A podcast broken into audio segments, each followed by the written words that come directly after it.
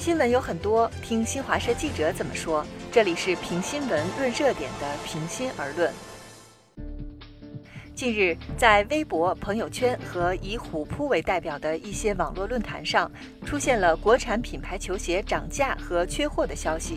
一些网民发现，李宁、安踏等国产品牌的有些限量款球鞋价格飙涨，其中某品牌一款球鞋的价格涨幅达三十一倍。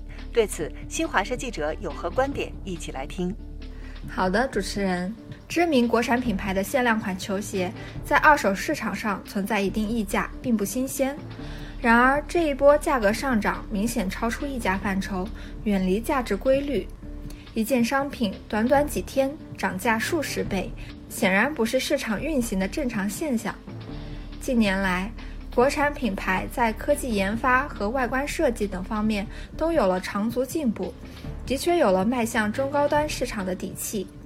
加之当前一些洋品牌球鞋因其恶意封杀新疆棉行为受到中国市场冷落，消费者纷纷用脚投票支持国货，国产品牌遇到良好发展契机。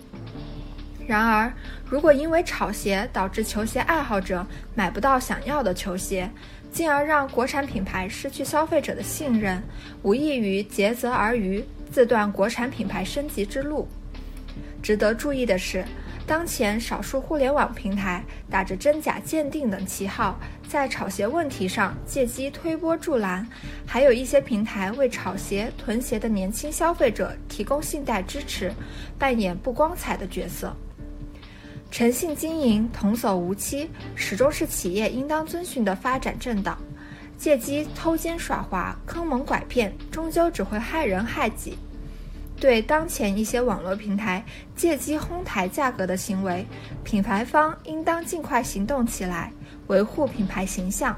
监管部门也应积极作为，加强监管和引导，维护市场秩序，为国货发展创造良好环境。